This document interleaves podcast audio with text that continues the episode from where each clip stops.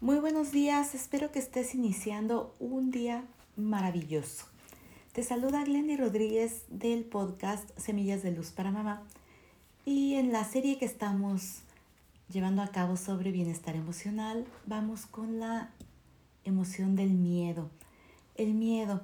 Te voy a platicar lo que yo he aprendido de mis propios miedos y lo que a mí me ha funcionado porque te podrás encontrar muchísimas versiones acerca de lo del miedo, que si nacemos con miedo, que si no nacemos con miedo.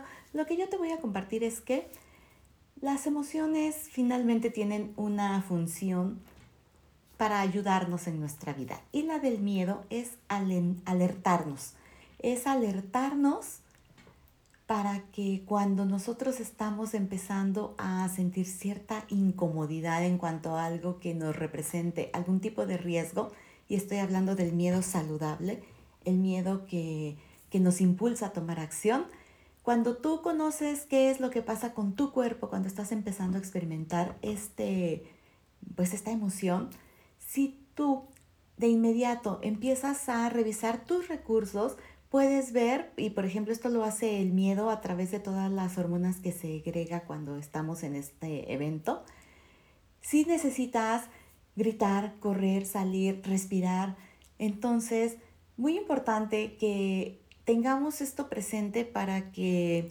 si eventualmente llegamos a experimentar terror, pues veamos si va a ser una cuestión en donde necesitamos alguna ayuda externa o bien podemos nosotros manejarlo. De ahí la importancia de conocer y expresar nuestras emociones y no decir, ay, no, yo nunca tengo miedo. Para mí el miedo, así como el cuento aquí en México de Juan sin miedo, ¿no? Yo creo, a mí me ha servido mantener, como me lo dijo en alguna ocasión un coach, el miedo a la derecha, no enfrente para que no me bloquee, no atrás para que no me atosigue, sino que a mi lado para alertarme, para cuidarme, para protegerme.